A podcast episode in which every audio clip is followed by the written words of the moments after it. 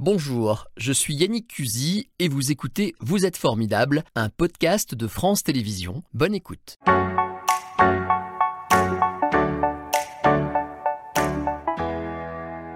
Bonjour Claire Mock. Bonjour. Vous êtes géologue, vous travaillez au parc Vulcania qui est le parc référence, celui où on peut tout savoir sur les volcans qui se trouve euh, en Auvergne, pour ceux qui ne le savent pas, euh, près de Clermont-Ferrand, à Chamalières, ça va juste un petit peu au-dessus, au nord. Oui, on est situé à une quinzaine de kilomètres euh, de Clermont-Ferrand, effectivement, au cœur de la chaîne des puits euh, dont vous parliez en introduction, justement. Vous allez tout nous dire parce que euh, je fais le malin comme ça, mais je connais pas bien euh, l'origine des volcans. Et c'est pour ça que j'ai vraiment souhaité qu'on en parle ensemble parce que, euh, d'ailleurs, il y a une fête qui va bientôt avoir lieu, on en parlera dans cette émission. Et puis, c'est l'occasion un petit peu de réviser. Et puis, on découvrira aussi pourquoi vous êtes euh, une personne formidable tout à l'heure en, en parlant de votre parcours. Mais d'abord, ces volcans. Ça fait longtemps euh, qu'ils sont là, les volcans, en particulier ceux d'Auvergne, par exemple.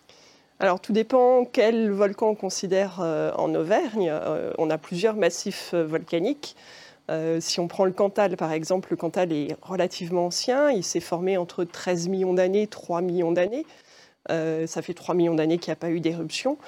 Par contre, si on considère la chaîne des puits dont on voyait les images en introduction, là, on est sur un volcanisme plus récent. C'est-à-dire? Il remonte à moins de 100 000 ans, 98 000 ans pour la plus Ouais. ancienne et 8400 ans pour euh, les puits de la Vache et de la Solace, qui sont considérés donc comme les plus jeunes volcans euh, de la chaîne des puits. Euh, il faut savoir qu'on a également l'ensemble du lac Pavin, qui est situé un petit peu au sud du massif des Monts d'Or. Un lieu Euh, magnifique pour se promener au passage. hein. très joli. Pavin, pour ceux qui ne l'ont pas encore vu. Exactement. prix, ouais. Donc là, l'éruption date d'un peu moins de 7000 ans et il est considéré comme le plus jeune volcan en France métropolitaine. Alors voilà, ça c'est votre langage de géologue. Pour vous, 8000 ans, c'est hier. Oui. Pour nous, c'est très très loin. Est-ce qu'il y a un risque euh, Je le disais un peu comme une boutade, mais est-ce que les volcans tels qu'on les connaît, et notamment ceux qui concernent l'Auvergne, peuvent se réveiller, avoir une activité, parce qu'on peut les voir euh, en éruption tout simplement? Alors, en fait, ce qu'on entend par volcan actif dans le langage des géologues et des volcanologues, c'est un volcan qui a connu une éruption il y a moins de 10 000 ans. C'est une sorte de date de péremption, en quelque sorte, pour les volcans. Euh, si l'éruption est plus ancienne que 10 000 ans, on considère que le volcan n'est plus actif. Si elle est plus récente, il est toujours actif.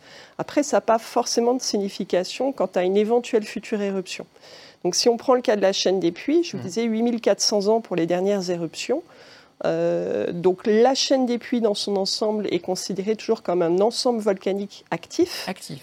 Euh, après, individuellement, chaque volcan euh, n'est pas forcément considéré comme actif. Et ce qui caractérise la chaîne des puits, contrairement au Cantal ou au massif des Monts d'Or dont on parlait tout à l'heure, euh, c'est qu'en fait, chaque volcan de la chaîne des puits s'est construit en une seule éruption, qui a duré quelques semaines, quelques mois. Et puis l'activité volcanique cesse et s'est déplacée pour donner naissance à un autre volcan. Donc on pense aujourd'hui que si un jour il devait y avoir une euh, une nouvelle éruption dans la chaîne des puits, bien on aurait plutôt tendance à donner naissance à un nouveau volcan et à ne pas réveiller un volcan déjà existant. Alors c'est très précis et très scientifique, mais je, je me replace dans la tête de ce touriste là qui se promène autour du cratère, c'est ça, hein, on appelle ça comme ça. Tout à fait. Euh, c'est difficile de se dire, oula, ça peut peut-être se mettre en route. C'est c'est pas complètement impossible. c'est Alors c'est pas impossible, Ouais. c'est loin d'être hein. impossible, puisqu'une dernière éruption il y a 8400 ans, bah, c'était vraiment hier. Euh, après, pas de panique non plus. Euh, en général, quand il y a une nouvelle éruption qui se prépare quelque part, il y a des signes annonciateurs. Ah. Euh, des gonflements du sol, une activité sismique anormale, des gaz qui s'échappent. Donc aujourd'hui, on n'a pas de signe de future éruption, en tout cas au niveau de la chaîne des puits. Est-ce qu'ils ont tous la même taille? Non, on le voit. Il y en a des très gros, des, des moins importants. Alors on est aussi dans la chaîne des puits sur des petits volcans. Euh, c'est vrai que le plus haut d'entre tous, c'est le puits de Dôme, euh, 1465 mètres d'altitude. Après, il ne faut pas oublier que ces volcans se sont implantés sur un plateau, ce qu'on appelle le plateau des Dômes, qui euh, correspond aux euh, une ancienne chaîne de montagnes érodée. hein, ce qu'on apprend souvent à l'école, on le voit d'ailleurs auprès de nos visiteurs, euh, qui nous disent Ah oui, mais moi j'avais appris à l'école que le Massif central c'était vieux. Oui, il y a les restes d'une ancienne chaîne de montagne, une vieille chaîne de montagne qui remonte pour le coup à 300 millions d'années, Mhm. qui a été érodée.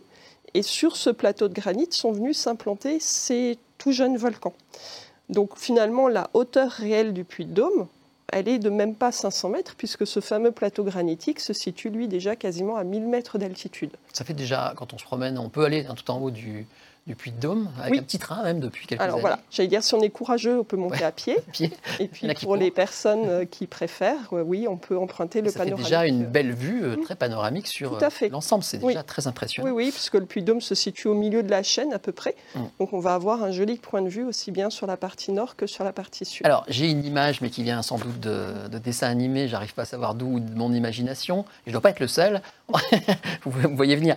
On imagine que les volcans sont des, des, voilà, des montagnes avec euh, quelque chose qui vient du centre de la Terre, donc euh, cette fameuse lave, d'ailleurs je ne sais pas si on le dit comme ça, et qui sort d'un seul coup. Et vous m'avez dit tout ça, c'est faux.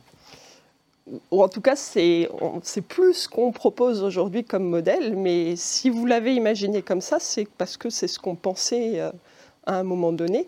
Euh, ce magma, c'est vrai qu'on va plutôt parler de magma quand on est à l'intérieur de la Terre et de lave une fois que ça sort à la surface de la Mais Terre. C'est la même chose quand même, c'est deux mots pour définir. Euh, Alors c'est presque la même chose. En fait, le magma, ça va être un mélange de roches fondues et de gaz, mhm. plus des morceaux de roches solides. Alors que ce qui sort du volcan, ça va être euh, de la lave. Voilà, on la voit ici s'écouler. Mhm. et là, en fait, c'est plus que de la roche fondue puisque le gaz s'est échappé. Donc en fait, le magma, c'est de la lave plus du gaz faire simple. Et ça vient pas du centre de la Terre Et ça vient pas du centre de la Terre. Zut alors Au centre de la Terre, on a du métal. Euh, il faut imaginer que le centre de la Terre, c'est une très grosse boule de métal, du fer, du nickel, fait à peu près la taille de la Lune, euh, solide. On a également une partie liquide à l'intérieur de la Terre, mais constituée de métaux en fusion. Or, la lave ou le magma, on le disait, c'est de la roche fondue. Donc en fait, ce magma, il se forme à l'intérieur de notre planète, mais entre 30 et 200 km de profondeur au maximum, et pas du tout au centre qui se situe à plus de 6000 km de profondeur. Pour que ça, ait cet aspect-là, c'est forcément très chaud, j'imagine? Oui, alors là, effectivement, les images qu'on voit correspondent euh, à des éruptions qu'on dit plutôt effusives, parce que la lave va être à des températures de 1000 à 1200 degrés.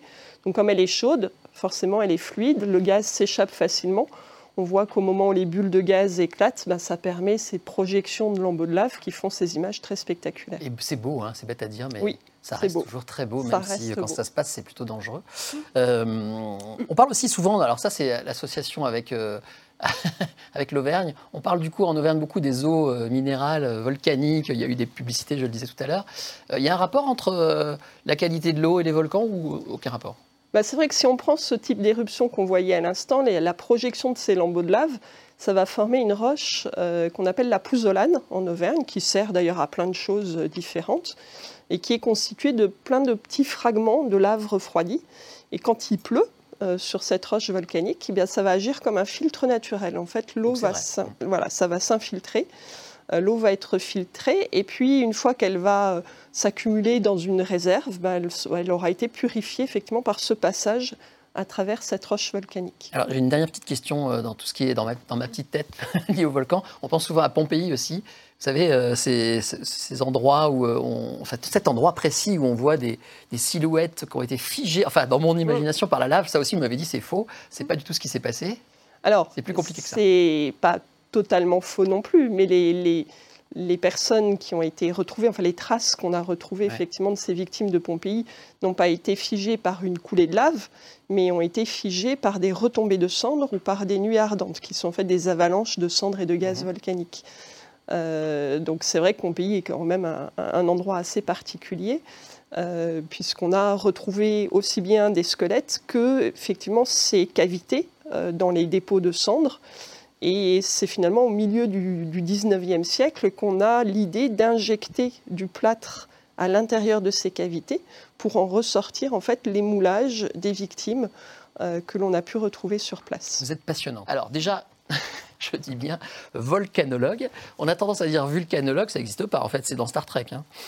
Star Trek, je sais pas, mais en tout cas. Spécialiste des Vulcains dans Star Trek. Je sais pas si ça vous parle. pas du tout.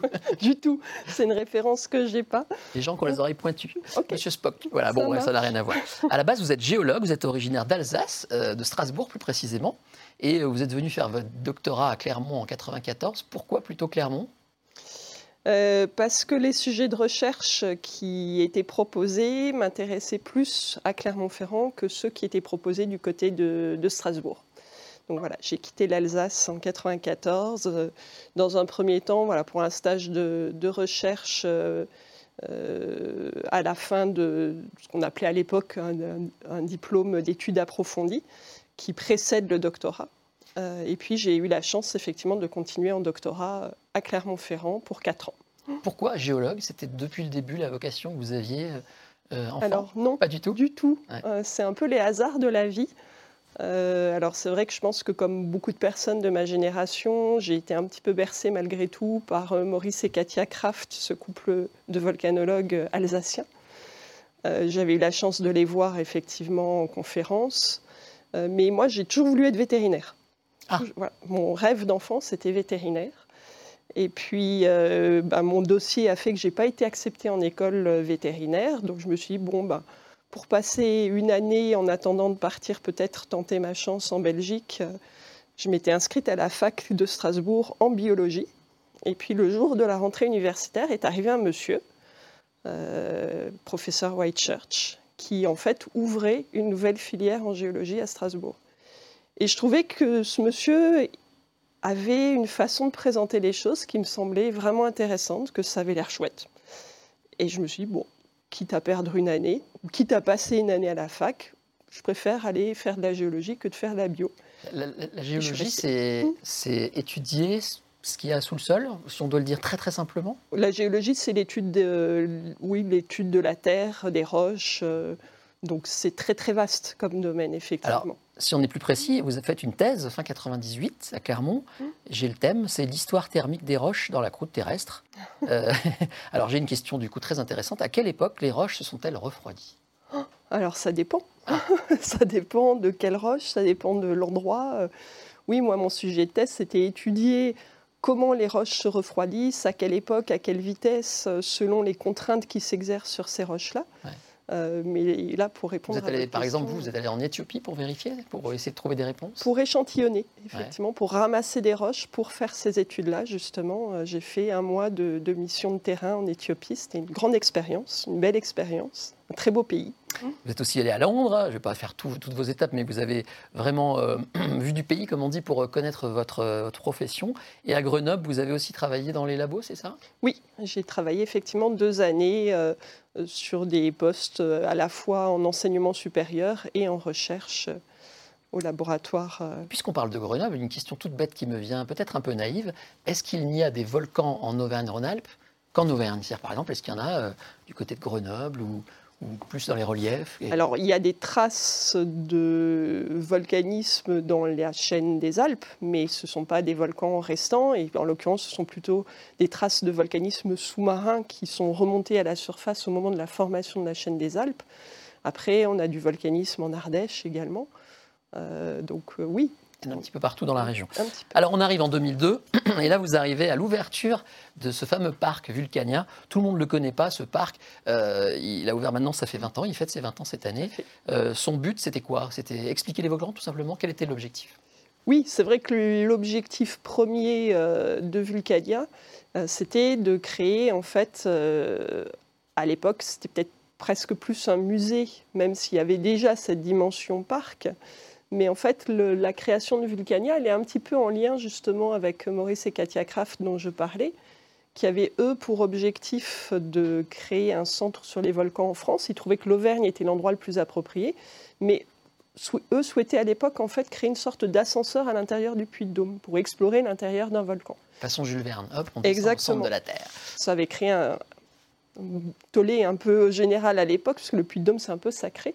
Et donc, le projet a été repris, puisque malheureusement, Maurice et Katia Kraft sont décédés en 1991 hein, au Japon.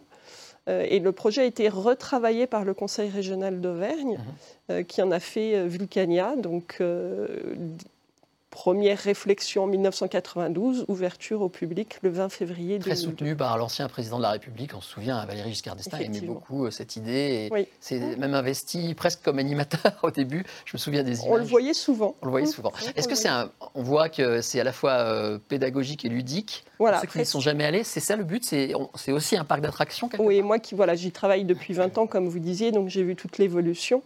Euh, donc c'est vrai qu'aujourd'hui, on est vraiment sur le parc d'exploration des volcans et de la planète Terre. L'idée, c'est d'apprendre en s'amusant. C'est mmh. vraiment la ligne directrice du parc. On peut apprendre des choses tout en s'amusant. On a également, le voyez, des soirées en nocturne l'été, qui sont des spectacles vraiment des très chouettes. Votre public est familial, j'imagine? Oui, après, c'est un peu tout type de public. On accueille beaucoup de scolaires euh, sur les périodes d'activité euh, scolaires, mais l'été, bien sûr, aux périodes de vacances, c'est plutôt des familles. En ce moment, c'est plutôt les personnes âgées. Voilà. Donc, on a vraiment euh, Super, différents types de publics. Alors, on n'est pas à Disneyland. Hein. Vous êtes vraiment une équipe de scientifiques. Je crois que vous êtes six scientifiques toute l'année, beaucoup plus l'été. Exactement. Et donc, à quoi ça sert d'avoir tous ces scientifiques sur place? C'est pour expliquer ou parce que vous faites des recherches? Comment ça, Alors, on n'est pas un centre de recherche. Par contre, on a effectivement pour objectif de euh, de, simplifier, de vulgariser ce qui peut être euh, euh, ce que les chercheurs peuvent découvrir sur les volcans. Nous, c'est vraiment alors expliquer déjà basiquement le fonctionnement du volcan, mais aussi être porteur effectivement de ces découvertes et de ces recherches qui peuvent être faites. On est d'ailleurs en lien assez étroit avec le laboratoire Magma et Volcan de Clermont-Ferrand. qui, avec lequel on a déjà échangé à plusieurs reprises et qui, et qui peut nous fournir des éléments euh, à transmettre euh, à nos visiteurs. Donc on est plus là, nous, en tant que scientifiques, euh, pour animer justement ces, ces, animations pédagogiques. Et apporter, et apporter une vraie caution.